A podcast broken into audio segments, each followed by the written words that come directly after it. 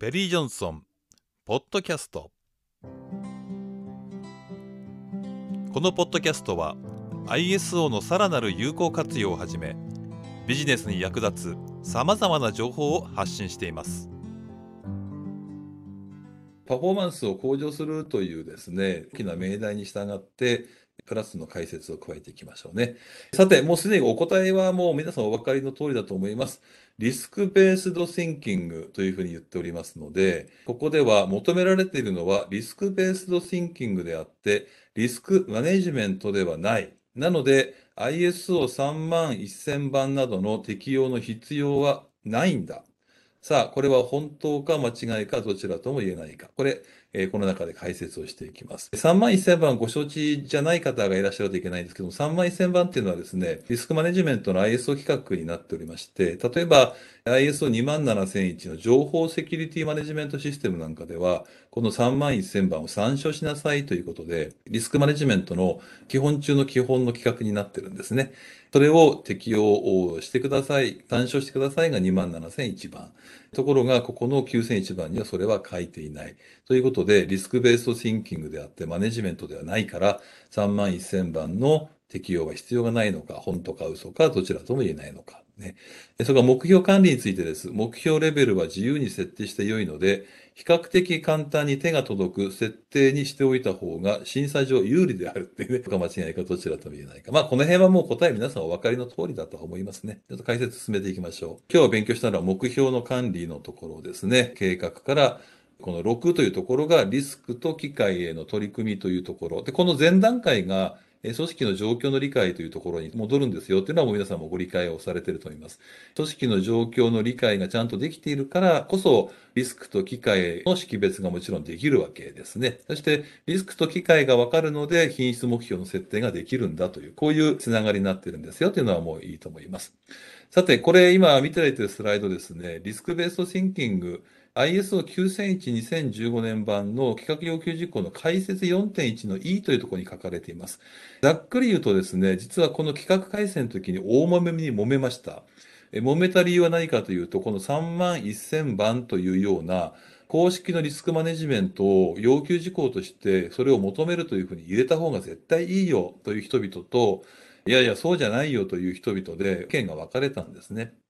あるいはキーワードだけ入れといたらとかですね、いろいろ意見がありましたが、結果的にリスクベースドシンキングであって、先ほど講師陣から説明があった通り、特段の何かマネジメントシステムの仕組みを入れなさいということでもないし、文書化しなさいということでもないというところに落ち着いたということです。そういうことで企画要求事項は確かにそうなんですけど、実務として何かしらの皆さんの会社のリスクマネジメントの仕組みを使わないと、リスクを適正に評価することができないんだと思うんですね。それからリスク評価をして取り組みを決めていくときに何かしらの文書化とか記録を取っておかないとなかなか運用はね、現実問題としては難しいんだというふうに思います。この辺は企業さんによって違うんですけれども、原則は先ほど講師陣から話をした通り、特段の何かこういうののリスクマネジメントの仕組みは求められていないし、文書化そのもの自体も要求事項ではない。だから要求事項ではない。だからやらなくてよい。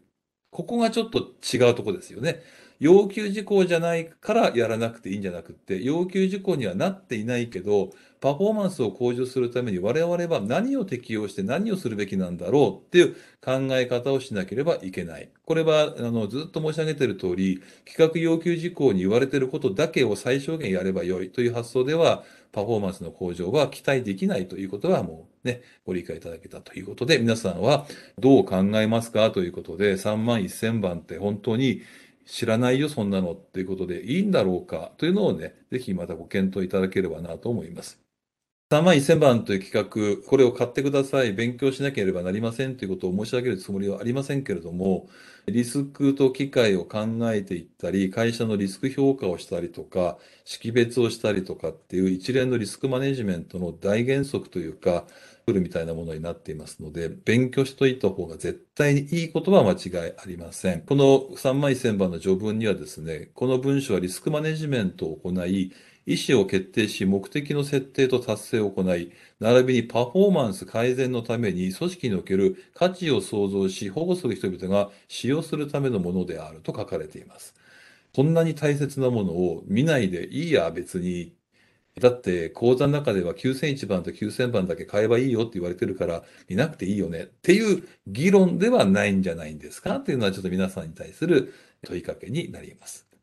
そして企画要求事項について付属書 A の抜粋ですね。6.1、いわゆるそのリスクと機会のところですけども、組織はリスクへの取り組みをしなければならないと規定はしているけども、リスクマネジメントの手引きまたは文書化したリスクマネジメントプロセスは要求はしていないんだ。確かにそうです。だからリスクマネジメントの方法とか文書化の程度は皆さんが自由に決めていいんだ。もちろんその通り。ということは、自由に決めて良いというのは、やらなくて良いという意味ではない。大丈夫ですか？ということは自由に決めてよいということは自分たちの組織のパフォーマンスを向上するためにどういうやり方でどの程度の文書化が良いかを自由に皆さん決めてください。最も良い方法をチョイスしてください。ということを言っているということです。なので、企画の中でもただし組織はリスクに基づく考え方の適用であったり、リスクを決定した証拠として文書化した情報を保持するかどうかもひっくるめて、皆さんがこの取り組みに対しての責任を負うんですからねと。適当なことしちゃダメよと。ああ、文書化もしなくっていい。ああ、なるほど。どんな方法でもいい。一番簡単な方法でやっておこう。それは結構ですと。ただし、その結果については皆さんが責任を負うんですよ。ということが、実は企画に書かれているんですね。と考えていくと、どこまで何をやらなくちゃいけないかっていうのは皆さんもうご想像の通りになるということになります。で、これ整理してみますと、最終的にはリスクマネジメントを求めません。リスクベーストシンキングによる実践を要求しますよということになりましたということでは間違いありません。が、これ並べていきますと、基本的にはリスクに基づく考え方に基づき、これただ難しいのはですね、リスクに基づく考え方のその考え方のレベルっていうのが人によってものすごく差異があります。この標準化がとても難しいんですね。ってなってくると、その標準化がね、肝になります。例えば、今コロナがだいぶこう落ち着いてはきていますけども、未だに家から一歩も出ない人もいます。コロナに感染したら大変だから。逆に、もういいやって言って、もう5人、10人、20人で集まってマスクを外してワイワイとお酒を飲んでカラオケを歌っている人もいます。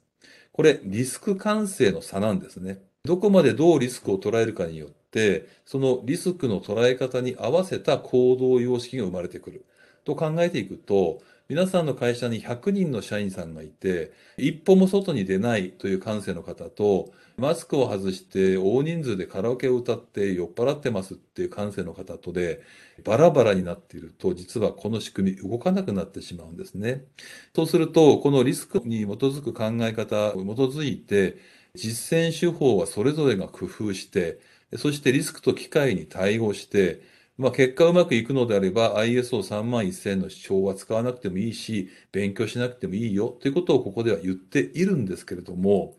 本当にそれでうまくいくんだろうかは、ぜひこの機会にもう一回見直ししてお考えいただきたいんですね。少なくとも私のこれは個人的な感想です。企画が要求しているわけではありませんけれども、一定のリスク管理、リスクアセスメントの手法を持っていて、リスクの評価に関する感性の標準化のトレーニングと価値基準の統一化が行われているという状態の中でリスクと機会を上手に特定してそれに対して対応していかないときっとうまくいかないんじゃないのかなというふうに思います。今まで見てきたいろんなたくさんの企業様の中でもやはりここのリスク感性の標準化ができていない企業様っていうのは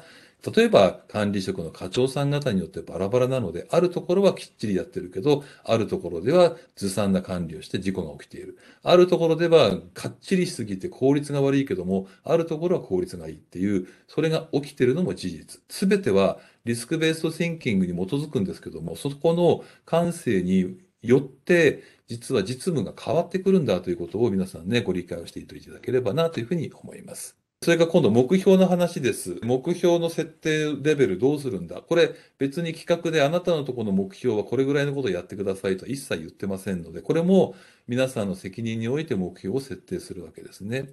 で、マネジメントシステムの ISO9000 の定義ですけども、方針及び目標並びにその目標を達成するためのプロセスを確立するための相互に関連するまたは相互に作用する組織の一連の要素、これがマネジメントシステムであると定義されています。ということは、マネジメントシステムの有効性を向上してくださいって言われたら何をするかっていうと、方針と目標とその目標を達成するためのプロセスを確立するための相互の関連する相互に作用する組織の一連の要素を改善してくださいって、長ったらしくなりますけどもも、要は目標をちゃんと達成してくださいねと、それができるようにしてください。それがマネジメントシステムですよというふうに言っています。さらに0.1の一般、これ9001番ですね。ここでは前にもご説明しました、パフォーマンス全体を改善して持続可能な発展への取り組みのための安定した基盤を提供するのに役立ちうるんですよ。ISO9001 番はね、と言ってますから、そもそもの目的は何かというと、パフォーマンスの改善、結果、企業さん、皆さんの持続的な発展というところが目的になっています。で、そのために皆さんが設定した目標をちゃんと達成できるように頑張っていこうぜと。こういうふうな構図になっているわけですね。さらに、え適用範囲の決定というところに話が流れていくわけになります。これがあの企画の中で今日の範囲のですね、書いてあります。で、目標の設定の話です。この適用範囲の話をこの後ちょっとだけ触れますけども、ポイントはですね、簡単に手が届くものっていうのは努力しません。努力しても手が届かないようなものすごい高い目標は諦めます。ということで、努力すればなんとかギリギリ手が届くんじゃないのかなというところを目標値に設定しなければいけません。これも皆さん一回見直しをしてください。今の目標設定が簡単に手が届くものになっていないのか、どんなに頑張っても手が届かないっていう諦めになっていないのか、本当に一生懸命頑張ればなんとかギリギリいけるかもしれないね。だから進捗管理が必要で毎月何パーセントまで来たねとか、四半期に一回ここまで来たねとか、もうちょっと頑張ろうよ。じゃあ、なんとか手が届くためにこういう工夫をしようよ。これが PDCA サイクルだということになるわけです。そしてそれらが見えてきたときに、じゃあこの適用範囲を決定するって言ったときにですね、一般のこのステークホルダーとかお客様からのいろんなこう期待があるわけです。で、その期待に沿って適用範囲を決めなければいけない。適用範囲は自分たちの都合のいいように、期待はわかるけれども、俺たちはここでやった方が楽だから、この範囲に限定しようとか、いや、あの、経理部まで入れたら大変だから、経理部は外しておこうとか、営業部はうるさいこと言うから営業部は外しておこうとか、そういう話ではありません。プロセスは全てつながっていて、営業部も経理部門も総務部門も全てプロセスがつながっていて、それらが有機的に機能をして初めてパフォーマンス向上ということになりますので、除外して良い部門というのはよっぽどじゃない限りはないはずですね。それから設計開発はとりあえず面倒くさいから外しておこう。この辺のですね、発想を変えていかなきゃいけないですね。つまり、除外も含めて適用範囲をどこにしていくんですかというのは、私たちが最もパフォーマンスの向上に有効であると考える範囲はどこなんだろうという考え方をしなければいけないんですよということになっていきます。ですので、外部の課題、内部の課題、利害関係者のニーズと期待を正しく理解をした上で、どこが適用範囲にしておくのが最もいいんだろうかというふうに考えなきゃいけないですよというのが企画に書かれていることでした。さて本日の内容はいかがでしたか？さらに詳しく勉強したい方はカタカナでペリー・ジョンソン英語の大文字で MSP ペリー・ジョンソン MSP で検索し講座への参加をご検討ください。